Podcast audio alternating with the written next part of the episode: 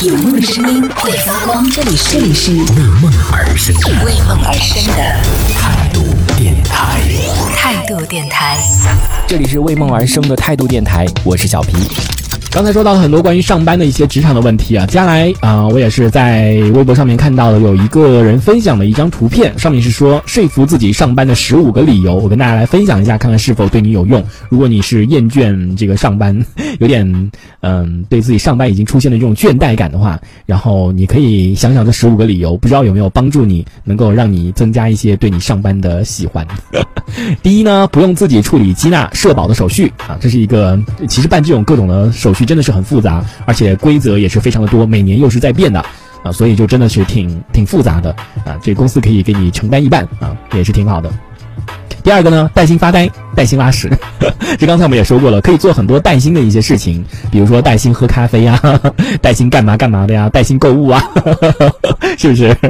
对，大家都有，看来这个大家都是有摸鱼的时候，所以你真的要反省一下自己为什么常加班，是不是因为摸鱼的时间太多了，购带薪购物的时间太多了？就你知道，嗯、总是要补回来的嘛，对不对？第三个呢是让外人看起来自己有正经事儿做，我觉得这个真的对我来说也是挺重要的吧，因为。感觉如果没有工作的话，好像大家就觉得你不知道你在干嘛。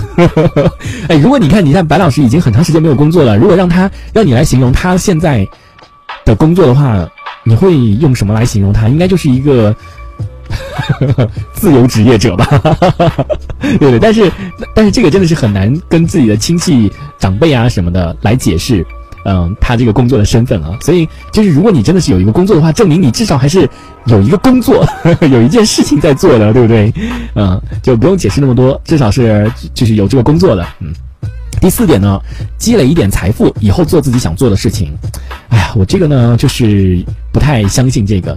其实上班呢，我就觉得就是我自己现在能够养活自己的一件，呃，一个工具而已。你要说什么积累一点财富呢，什么之类的，我觉得还是挺难的。但是我真的特别羡慕有的人。像我刚刚说了，阿南也说什么白老师有多辛苦啊，多拼啊，什么什么什么之类的，你不知道啊。但是你知道吗？人家有理财，你有吗？他理财都有多少钱了，你知道吗？对不对？相比来说，像我这种虽然表面看起来是感觉大家好像觉得我很有钱，其实我真的就是空的，我什么钱都没有，真的很穷。然后我也没有任何理财产品，我就是所有的这种上班挣来的工资就是够自己的开销，够自己的生活。但是我觉得这样已经很好了，就至少我是能够目前为止是能够养活自己的，对不对？这就已经很好了。然后呢，还有享受周五的加倍开心啊！每到周五的时候呢，确实是挺开心的。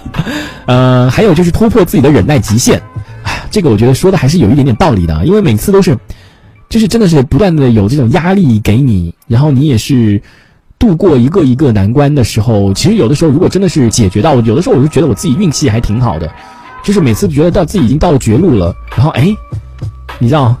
又有一又有一个什么新的路子出现了，就真的是天无绝人之路啊！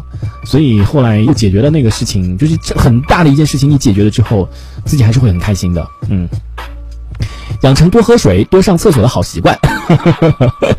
对，刚刚说了带薪喝水嘛，带薪上厕所，对不对？给家里省水省电，这个倒是确实挺那个的啊。像我在家里几乎不怎么开灯，因为我家里开的最多的都是这种什么台灯啊、LED 灯啊，你知道都是很很省电的这种灯。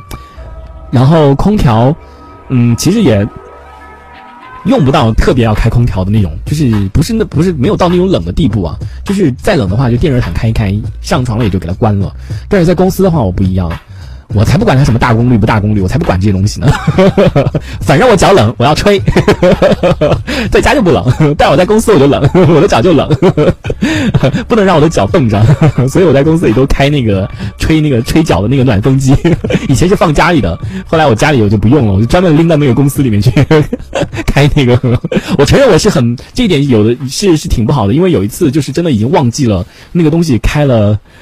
就是周五的时候走忘记关了，后周一来上班发现他还开着，这点真的很不好，我自己要检讨一下。嗯，但是确实如他所所说啊，给家里省水省电，所以我有的时候家里电费一个月电费其实还挺少的。然后呢，还有第九个就是动脑有利于减小患老年痴呆的风险，这一点我是很推推荐大家的。不光就不只是上班了，做一些比如说像我们这种跳舞啊，就需要用到脑来记忆的。或者是一些什么，反正这种弹琴啊什么的，我都觉得是挺好的一件事情。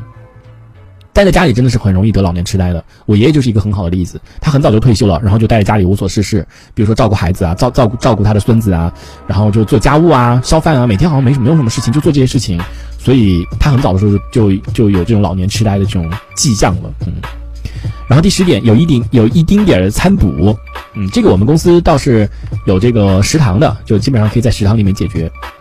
第十一个，练习如何有理有据的吵架。第十二个，见识各种奇葩的人格。这个只会给自己找气受，尤其是我这个岗位啊，做 HR 的，真的见识太多各各各色各样的人了，就真的各种奇奇怪怪人都见过。嗯，我的微博上也经常发一些，嗯，就是来找工作的人吧，就是莫名其妙的一些人的一些对话，就真的每次会有一种。无名火会上来。第十三个，有人一起聊聊最近的八卦，这个我是比较少了。我一般不太跟人家聊这种什么娱乐的八卦什么之类的。嗯，自己的事情都忙不过来，自己网上还有好多事情要处理。第十四个，驯服自己的坏脾气。第五个，休产假的时候有工资，这个是真的，就是产假的话还可以报销，然后还有这个补贴，对不对？还有这个休假三个月的休假，还是挺好的。嗯。所以这是可能说服你自己上班的十五个理由吧。如果当你对这个工作产生了倦怠，不想上班，想辞职，想休息，想反正想想走天涯，然后你想想看，这十五个理由能不能够帮助你重新寻找到工作的热情。这一小节我们暂时先聊到这里。喜欢我们节目的朋友，别忘了订阅关注。评论区里的精彩留言更有机会被主播翻牌，在节目中进行播出。这里是为梦而生的态度电台，我是小皮，我们下次接着聊。态度电台。